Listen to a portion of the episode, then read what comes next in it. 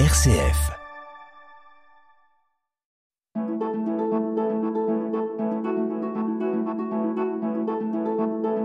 Itinéraire. RCF.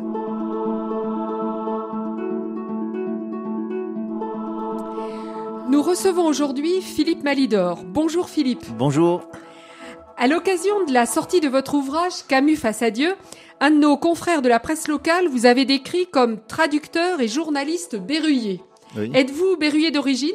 Euh, oui, oui, je suis né à Bourges, là pas très loin d'ici. D'accord, Oui, donc vous avez voyagé, mais vous êtes né et vous êtes revenu à Bourges. Euh, je précise à nos auditeurs que nous aurons l'occasion de parler plus tard de votre ouvrage sur Camus. Ah oui. Quand j'ai repris contact avec vous pour préparer cette émission, j'avais eu l'occasion de vous croiser dans le couloir de notre studio. Euh, vous vous êtes vous-même résumé, si je puis dire, d'une façon plus large, résumant un parcours qui a suscité ma curiosité. Vous m'avez dit, je suis né dans le catholicisme, devenu protestant à 20 ans. J'ai été professeur d'anglais à Sainte-Thérèse de Dain, un collège catholique qui a fermé il y a un certain temps maintenant. Oui, oui. Vous avez fait 25 ans de radio chrétienne en Suisse, puis vous avez travaillé, ou vous travaillez encore, Ah, je travaille toujours, oui, oui. au grand journal protestant Réforme. Alors, à part ce je travaille toujours, ai-je commis un oubli? Alors, euh, en fait, je travaille pour Réforme, je fais des piges, mais je suis surtout traducteur. C'est ça qui m'occupe, euh, qui occupe le plus clair de mon temps. Traducteur pour Réforme ou Euh, traducteur non, non, de- traducteur pour des, des éditeurs protestants. Avant que nous allions plus loin, donc, outre cette précision, est-ce que vous voulez rajouter un élément, une étape? Oui, ben à titre personnel, j'ai passé des diplômes de grec et d'hébreu parce que je voulais pouvoir lire la Bible dans le texte. Alors avec le grec, j'y arrive, avec l'hébreu, c'est plus difficile, mais enfin, ça me permet de, de contrôler certaines choses. Alors, en tout cas, c'est un véritable itinéraire euh, géographique, puisque du vous êtes allé en Suisse. Alors, je faisais des séjours en Suisse, mais je suis toujours resté sur place. D'accord, donc vous êtes le un, télétravail, moi, je connais depuis longtemps. un vrai berrichon Ouais. ancré dans notre Berry, Ah et oui, ça oui. prouve qu'on peut être berrichon au centre de la France et en même temps ouvert sur le monde, l'extérieur, l'Europe, Voilà. etc. Un véritable itinéraire spirituel, professionnel, humain, que euh, je vous remercie d'accepter de partager avec nos auditeurs. Est-ce que vous êtes d'accord pour qu'on le prenne euh, dans l'ordre chronologique? Oh bah oui, c'est le plus simple, Ah, hein, ça finalement. serait le plus simple. Itinéraire. Sur RCF. Itinéraire. Alors, si vous le voulez bien, commençons par ce premier point. Du catholicisme au protestantisme. Est-ce que vous pouvez nous en dire plus? Alors, euh, mon père est le fils de, de ma grand-mère paternelle, bah oui, forcément, mais qui avait ouvert la librairie de la Bonne Presse en haut de la rue d'Oron, à Bourges, dont certains se souviennent encore. Voilà, alors dites-nous en quelques mots, parce que Eh même ben, moi qui ne suis pas C'était une librairie catholique que ma grand-mère avait, avait ouverte. hein, et dont on peut dire que Guy Colrat a repris en quelque sorte la succession avec Bibliou, euh, ce, qui, ce qui me fait bien plaisir.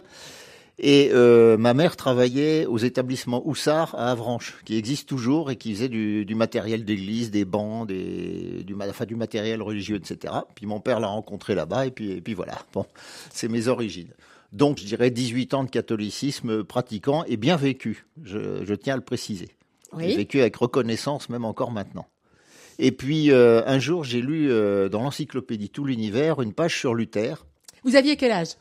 Euh, peut-être 16 ans, à peu près. hein. Oui, donc vous avez eu un parcours d'enfant classique du catholicisme. Ah oui, euh, oui, tout à fait. Avec ouais. toutes les étapes euh, officielles, Ah bah si j'ai fait toutes les cérémonies. J'ai pas été enfant de cœur, c'est tout, mais sinon, Bon. euh, toutes les cérémonies, Vous je les avez ai été faites. hein. confirmé euh, Ouais, ouais, confirmé, communion solennelle, et j'ai fait tout ça d'ailleurs très sérieusement. hein. J'ai même fait le catéchisme de persévérance. On était deux à Bourges. Catéchisme de persévérance, c'est quoi ça? Bah, C'était quelque chose qu'on continuait après la Après. communion solennelle euh, de manière euh, volontaire, quoi. D'accord, avant l'existence des aumôneries telles qu'on a pu les connaître. Oui, alors tard. après j'ai plus trop suivi ce qui, ce qui Voilà, se passait, mais euh, on était deux sur la ville de Bourges, donc euh, c'est dire que les questions de foi, je les prenais à cœur. Vous les preniez à cœur déjà. Et Vous non, avez lu un article sur Luther. Ouais, et puis euh, quand j'ai vu ce qu'il avait reproché à l'Église catholique, je me suis dit, il a toujours raison. Alors bon, la question des indulgences et surtout de leur vente, la question de la, la prière à Marie, de la prière des saints, etc. Puis bon, euh, moi, mon, mon analyse personnelle, c'était que son analyse était juste. Et puis bon, euh, ça serait trop long à raconter, mais il y a des circonstances qui m'ont amené à fréquenter des, des églises évangéliques, et puis je suis devenu protestant. Puis maintenant, je suis à l'église réformée. Alors Voilà. comment devient-on protestant? Il y a une démarche particulière, il y a à part cette euh, bon cette connaissance que vous aviez commencé à avoir et cette euh, Oui, ben non, c'est assez simple. Hein. En fait, euh, voilà, on, on va, on fréquente l'église. Alors, il y a aussi la question du baptême. J'ai, je suis allé dans une église évangélique qui pratiquait le baptême des adultes. oui Alors, euh, mon parce que le baptême, chrétien il reste baptême Alors voilà. c'est un sacrement. Alors, alors, c'est un sacre. je suis pas. pas, une alors, grande théologienne mais Oui, alors ça dépend aussi de la conception qu'on en a. Effectivement, c'est un sacrement, euh, bah oui, même chez les protestants. Sauf que euh, quand on est nourrisson, on considère, alors dans les églises de type baptiste, que le baptême c'est un acte d'adulte responsable, ou, ou au moins, euh, sinon d'adulte, au moins d'adolescent qui sait ce qu'il fait. oui Donc, ce qui se pratique dans les églises de type baptiste, c'est la présentation des enfants à Dieu. Euh, C'est-à-dire les parents, parrain, marraine, présentent l'enfant à Dieu en s'engageant à l'élever chrétiennement, qui est en fait ce qui se passe dans le catholicisme quand, quand on présente le nourrisson. Sauf que l'Église catholique dit c'est un baptême, c'est le sacrement qui est donné voilà. Et que les églises de type baptiste disent bon bah c'est très bien, mais tu savais pas ce que tu faisais, donc euh, prends ton engagement de baptême en sachant ce que tu fais. Donc je suis en quelque sorte anabaptiste, c'est-à-dire que je me suis fait rebaptiser euh, étant adulte. Voilà. d'accord Alors je précise que dans l'Église réformée, il y a les deux, euh, il y a les deux positions. et vous appartenez à l'église réformée vous oui, nous avez oui, dit oui, voilà oui, oui. Alors vous avez des gens qui, qui acceptent leur baptême de nourrisson, qui se pratiquent dans l'Église réformée, mais que tous les pasteurs ne pratiquent pas. Ça dépend de la conviction qu'ils ont à ce niveau-là. Oui, il y a une plus grande liberté euh, dans l'Église protestante à ce niveau-là. Oui, voilà, voilà. D'accord. Vous êtes devenu protestant. Comment ça s'est traduit concrètement euh, Vous êtes, vous appartenez à une paroisse précise. Vous, vous Oui. êtes un peu engagé dans cette paroisse. Ah bah oui, pas enfin, plus que en, en ça. ah euh, bah si, si, en, en- en ce qui me concerne beaucoup, parce que j'ai été d'abord à l'église baptiste de Bourges, dont j'ai été longtemps le secrétaire, puis le président, enfin, ou alternativement. Après, je suis allé à l'église réformée, et là, je suis, je suis conseiller presbytéral depuis euh, pas mal de temps. Je suis actuellement le secrétaire. D'accord. Et alors le conseil presbytéral, vous pouvez nous dire, bon, on a l'habitude de recevoir bien sûr des protestants sur notre Oui. antenne, mais est-ce que vous pouvez nous rappeler, rappeler à nos auditeurs Oh, ça euh, fonctionne exactement comme un conseil municipal. Voilà. voilà. Donc le président, c'est le maire. Et je précise que le président, vaut mieux pas que ça soit le pasteur, d'ailleurs. Oui. C'est un, laïc, comme on dirait. Mais c'est c'est pas interdit que ce soit le pasteur. Euh, alors, il y a des églises qui veulent que ça soit le pasteur. Nous, on préfère pas parce que c'est une sorte de cumul des pouvoirs. Oui. Donc, le plus sain, c'est que le président ne soit pas le pasteur. Mais le pasteur est membre de plein droit du, du conseil, évidemment, qui administre l'église sur le plan euh, strictement administratif et sur le plan spirituel. D'accord. Voilà. Et c'est par exemple le conseil presbytéral qui euh, participe au choix du pasteur, qui le Ah oui, recrute, oui, qui le, ou- oui, oui, oui, non tout seulement qui participe, mais qui le. Ah oui, oui, qu'il euh, qu'il recrute, c'est on lui fait des, des propositions, puis il y a des, des échanges, des dialogues, et puis euh, voilà, il accepte ou pas les candidats, ou il en sollicite, etc. Enfin, il est, il est chargé de tout ça. D'accord. Donc vous appartenez à ce à ce conseil. Vous êtes euh, devenu, si je puis dire, protestant, ce qui vous empêche pas de travailler avec les catholiques du Ah oui, oui, diocèse. On a l'occasion de vous oui, rencontrer, et c'est une chance qu'on a dans dans notre diocèse. Première étape, si je puis dire, sur ce plan-là. Quelque chose à ajouter avant Alors, je dirais qu'il y y a certains catholiques qui se convertissent au protestantisme sous une forme de rupture. Ça n'a pas été mon cas. D'accord. C'est plutôt, je le verrais plutôt comme une évolution. Une évolution Voilà. personnelle. Euh, je suis pas parti fâché. Bon. Et donc ça, c'est intéressant effectivement à signaler. Autre partie de votre vie, mais c'est toujours... Bon, on est bien obligé de disjoindre quand on veut parler des choses, mais je suppose que c'est un intimement lié. Vous m'avez dit tout à l'heure que vous aviez une maîtrise d'anglais, Ouais. donc vous avez commencé votre carrière professionnelle en étant professeur Oui, c'est ça. Pendant cinq ans. dans une école, un collège catholique. Je pense que ça vous posait pas trop de problèmes. Non, non, non. Alors, en fait, c'était pas du tout ce que j'avais prévu, mais c'était plus facile de rentrer dans, euh, dans une boîte catholique. Puis, puis j'avais fait surtout la, la connaissance de monseigneur de Pigny, Oui. qui m'a proposé du boulot sans que je lui en demande. J'étais facteur, en fait, je distribuais le courrier, puis un jour on discute, ah, c'est vous Ah qui ben, remplacez donc c'était la deuxième étape professionnelle. Ouais. Alors donc il m'a dit, bah, quand vous aurez besoin de travail, venez me voir.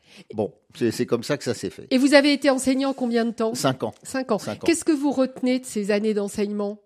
Ben, j'en retiens. euh, alors c'est- c'est mélangé parce que j'en retiens un contact euh, sympa avec les gamins, mais je dirais certains gamins. Il y en avait qui étaient tellement pénibles que euh, moi j'arrivais plus à suivre. Et je me suis dit, avant que tu sois aigri, va-t'en. Ça, je crois Parce que professeur, c'est comme euh, c'est comme curé ou pasteur, c'est une vocation. Si on l'a plus, faut s'en aller. Oui. Donc euh, c'est ce que j'ai fait. Euh, je rencontre de temps en temps des anciens élèves qui ont plus de 50 ans maintenant. Ben oui, euh, moi, vu notre âge 23 à canonique. non, puis moi j'avais que 23 ans Voilà, à l'époque, oui. j'étais à peine plus vieux qu'eux, c'est assez rigolo.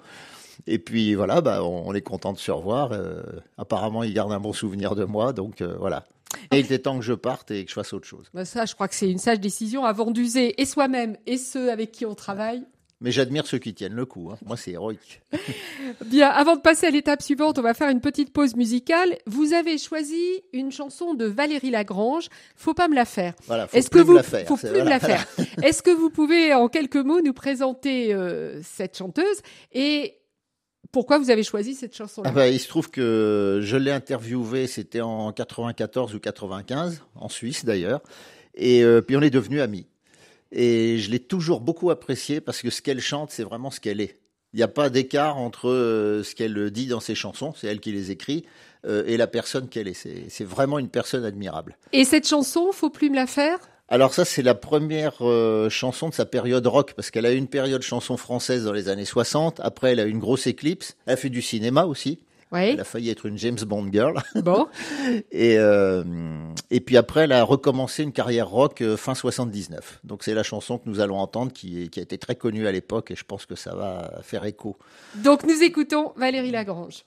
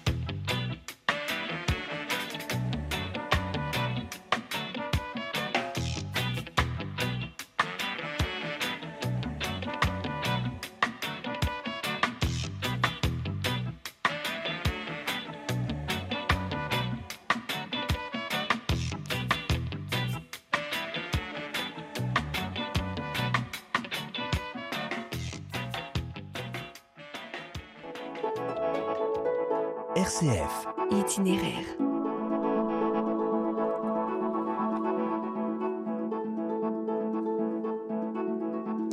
Nous venons donc d'écouter un extrait de la chanson Faut plus me la de Valérie Lagrange, euh, chanteuse choisie par Philippe Malidor. Philippe, vous nous avez dit comment vous, de catholique, vous étiez passé, vous étiez devenu protestant, sans rupture violente et sans Voilà, ouais. casse, si je puis dire. Vous nous avez dit aussi que vous aviez été quelques années professeur après avoir été facteur. Et je voudrais maintenant que vous nous passions à une autre étape de votre carrière, le journalisme ou la traduction. Finalement, je ne sais pas quelle est la priorité. Vous allez nous ça a dire ça. d'abord été le journalisme. Oui, Euh, avec un peu de traduction, en fait, j'ai toujours été un petit peu polyvalent. En fait, j'ai travaillé pour un studio de production euh, d'émissions chrétiennes qui était situé en Suisse. Oui. Euh, je les avais d'ailleurs contactés pour faire de la traduction parce qu'ils éditaient un peu de bouquins et puis il y en avait un qui était sorti que j'avais traduit pour d'autres gens qui avaient atterri chez eux. Etc. Donc de l'anglais au français. Oui, oui. D'accord. Et été embauché sur un, un malentendu complet. Je me suis retrouvé à faire de la radio et comme j'en avais fait un petit peu et que ça me plaisait beaucoup, bah, je me suis retrouvé journaliste. Voilà. Il y a de heureux hasards dans la Ah vie. ouais, ouais, ouais. 25 ans, ça a duré et ça a été génial. Et, et ça permet des rencontres euh, tout à fait euh, saisissantes, dont Valérie Lagrange qu'on vient d'entendre, mais il y en a d'autres. hein. Ça vous a fait voyager dans le monde ou Oh, souvent... ah, ah oui, dans le monde, oui, parce qu'il se trouve que j'ai été invité à un congrès euh, à Manille. Alors c'était un peu en marge de mon boulot, mais ça m'a fait faire euh, un, demi-tour du monde euh, quand même. Euh, quelques congrès, euh, oui, bah, un congrès en Angleterre, etc., mais euh, pas en Hollande aussi. euh, Mais bon, j'ai pas été globetrotter pour autant, mais par contre j'ai bien circulé en France. Et vous aviez une spécialité, un domaine de prédilection euh, Ben non, j'étais à l'affût de ce qui se disait. Alors j'aime bien euh, interviewer les gens qui sont en marge de, du christianisme, Oui. des, des gens en recherche. Alors j'ai évidemment interviewé beaucoup de chrétiens euh, convaincus, même des théologiens, etc. Mais aussi des gens euh, qui sont euh, bah, qui ont quelque chose à dire d'intéressant, de vraiment intéressant. Alors par exemple, Oui, donnez-nous une Comte-Sponville- rencontre qui vous a bah, marqué. Par exemple, le philosophe André Comte-Sponville que vous voyez assez souvent. Bon, on en est à une vingtaine d'interviews ensemble. hein, on se connaît toujours, etc. Parce que vous travaillez toujours pour cette radio-là. Ah non, la radio c'est fini. D'accord. Mais euh, par contre, c'est pour Réforme que, que souvent je fais des interviews Voilà, alors- d'autres journaux pour lesquels je travaille euh, bénévolement. Donc journaliste euh, dans cette radio chrétienne, journaliste à Réforme. Donc là, on est dans la presse écrite. Ouais. Et comment êtes-vous entré à Réforme? Oh, par un copain qui était. Bon, toujours. Voilà. D'accord. Voilà, c'est- tout ça, ça fonctionne beaucoup par euh, comment dire, par relation, quoi. Et donc là aussi, vous, votre spécialité, si je puis dire, c'est la rencontre euh, de gens. C'est pas l'information euh, actualité de pas- non, l'Église. c'est pas tellement. Oui, c'est plutôt Parce les que bon, rencontres. ça existe aussi, je Oui, suppose, dans oui. Réforme. Il y a bien cet oui, tout à aspect-là fait. aussi. oui, si oui moi, c'est plutôt effectivement les rencontres, les interviews, les lectures euh, ou les lectures qui donnent lieu à des rencontres. Euh, voilà, c'est plutôt ça. Et c'est vous-même qui choisissez vos sujets ou la rédaction très vous les souvent, oui. Très souvent. Ah, je Vous les faites valider, je suppose. Ah bah mais- voilà, oui. Des fois, ça peine, mais on y arrive. D'accord. Et vous y consacrez beaucoup de votre temps. Oh, un, peu moins maintenant, mais euh, oui, ça, ça prend quand même du temps. Enfin, je, je prépare soigneusement, notamment euh, les bouquins, je les lis en entier. hein. Voilà. Alors vous êtes toujours amené à faire des traductions puisque vous me parlez de Ah oui, c'est l'essentiel de, mo- de mon travail actuellement. L'essentiel de mon Et travail. pour des éditeurs particuliers ou pour Réforme ou Non, non, pas pour Réforme, non, non. Réforme n'a pas besoin de traduction. Alors, sauf des fois, il peut arriver qu'un article en anglais euh, soit traduit, mais c'est rarissime. Et en général, c'est à mon initiative.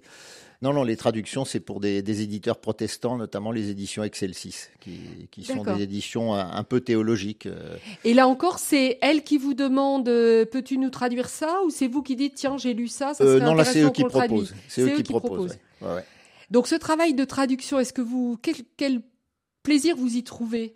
Ah, quel intérêt j'y Je trouve- sais pas. alors, euh, J'y trouve comme plaisir que je fais les, les études de théologie que j'ai jamais pu faire. Oui. Là, récemment, j'ai traduit une partie d'un dictionnaire de théologie Parce que c'est quand même un vocabulaire très spécifique, Ouais. même si vous êtes spécialiste d'anglais. euh, Ben, oui, oui, c'est ça. Mais alors, à force de, bah, déjà de potasser la Bible que j'ai lu, euh, je sais pas combien de fois. euh, alors, je peux pas vous dire combien de fois je l'ai lu en entier, mais il y a des textes que j'ai lus euh, 50 fois. Bon, à force, on finit par euh, par s'y connaître. À force d'interviewer des théologiens, des chrétiens de base, euh, etc. euh, de lire, euh, on finit par en connaître un, un bout quand même. hein. Donc, je m'aperçois que dans mes traductions, euh, ça fonctionne et j'en veux pour preuve qu'ils m'en redonnent constamment. Donc en fait, vous apprenez tout le temps. Entre Oui, ça, les ça. rencontres euh, que des gens que vous interviewez, les livres que vous êtes obligé Ah de ouais, traduire, ouais, ouais. vous êtes en perpétuel mouvement. euh. euh, exactement. Et je me intellectuel et sens pas vieillir. Donc, bon, bah euh, ça c'est super. ça c'est super. Itinéraire, itinéraire, Itinéraire sur RCF. Nous arrivons malheureusement au dernier moment de notre entretien, mais merci de tout ce que vous nous avez déjà dit. Est-ce que, je vais vous poser encore des petites questions. Euh, est-ce que vous pouvez dégager une ligne directrice de ce parcours euh, spirituel, professionnel, intellectuel, humain? Alors euh, oui, alors la ligne directrice, je, je vais vous faire une petite citation du, du psaume 37. Oui, Par l'Éternel, les pas de l'homme s'affermissent, il prend plaisir à sa voix. S'il tombe, il n'est pas terrassé, car l'Éternel lui soutient la main. Et surtout, comme j'ai 64 ans maintenant, je peux dire ça, j'ai été jeune, j'ai vieilli, et je n'ai jamais vu le juste abandonné.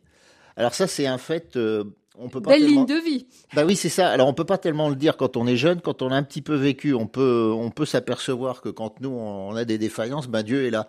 Et notamment, je l'ai vécu dans une expérience de divorce que que j'ai pas souhaité, qui a été une, une véritable tragédie pour moi, où j'ai pas du tout été exaucé dans la prière que je faisais, mais euh, la suite a été euh, mille fois mieux que ce que j'avais prévu. Puisque ça a été suivi d'un remariage qui, qui a maintenant euh, bientôt 22 ans et qui est, qui est très heureux, avec même deux enfants de plus, vous voyez. Vous en avez combien en tout? Alors, c'est compliqué parce que Ah ma bon, première je- femme avait une fille que, que j'ai élevée euh, bah, à partir de l'âge de 7 ans. On avait eu un fils ensemble et avec ma femme, là, on a deux enfants. Donc euh, voilà, j'en ai élevé quatre. Êtes-vous déjà grand-père? Non, Pas non, encore, Non, non, mais ça là, viendra. Ça vient pas, mais ça va venir. Ça va Voilà. venir. Mais c'est c'est une expérience où j'ai vu que, alors ça, ça a bousculé beaucoup de mes certitudes. Et c'est un peu comme dans le, vous savez, le livre de Job euh, qui perd tout. Puis à un moment, euh, Dieu lui donne pas des réponses, mais il lui dit bon, t'es pas trop à hauteur pour discuter avec moi. Puis Job dit oui, euh, t'as raison, et il lui dit euh, mon oreille avait entendu parler de toi, maintenant mon œil t'a vu. Et c'est vrai qu'à travers ces expériences euh, très difficiles qui fonctionnent pas comme on aurait voulu, bizarrement, ça nous rapproche de Dieu. Enfin, moi, c'est comme ça que je l'ai vécu. Et on grandit quelque part aussi. Ouais, absolument, ouais. C'est pour ça que je voulais en parler parce que c'est c'est pas des choses rigolotes à vivre, mais euh, on, Ben, on apprend beaucoup de la présence de Dieu et, et de sa fidélité. Ça Merci de ce témoignage. C'est vrai que les épreuves, ça fait aussi partie d'un d'un itinéraire Ouais, de ouais. vie. Est-ce que vous pouvez me dire quel est le plus grand défi que vous avez eu à relever? Ah, Je vous coince. là, vous me posez une colle. Bon, mais vous en avez. Eh ben, euh, bah, peut-être de, de faire des études de langue biblique. Voilà, c'est un défi que je m'étais posé euh, parce que je pensais que c'était plus possible à presque 50 ans d'apprendre des langues anciennes. Et puis, euh, bon, il y a si des, des circonstances qui m'ont montré que oui, c'était possible. J'ai passé les diplômes et voilà. Et votre plus grand bonheur? Ou un Ah, de vos plus grands Ah, bonheurs Je souhaite que vous en ayez euh, bah, plusieurs. je crois que c'est c'est mon épouse et mes enfants. Euh, voilà, je, peux, je peux vraiment dire ça, quoi. ouais. Et pour la suite, est-ce que vous avez un projet, une espérance? Et bon, bah, disons déjà de continuer à travailler parce que j'ai pas envie de m'arrêter. Oui. Et puis bah, voir mes enfants grandir harmonieusement et devenir des, des gens bien, alors pas au sens de bien euh, dans la ligne, mais des gens honnêtes et droits. Ce qu'ils ont l'air de, de devenir et qui me fait assez plaisir, même très plaisir. Bah, ce sont Voilà. des, des belles valeurs de vie, Voilà. effectivement. Eh bien, écoutez, merci beaucoup, Philippe Malidor, Et ben, merci de nous vous. avoir consacré du temps, de nous avoir partagé cet itinéraire. Et puis, bah, je vous souhaite une très belle suite d'itinéraires, puisque comme vous l'avez dit plusieurs fois, rien n'est terminé. Non. Tout est ouvert. merci, Philippe. Merci.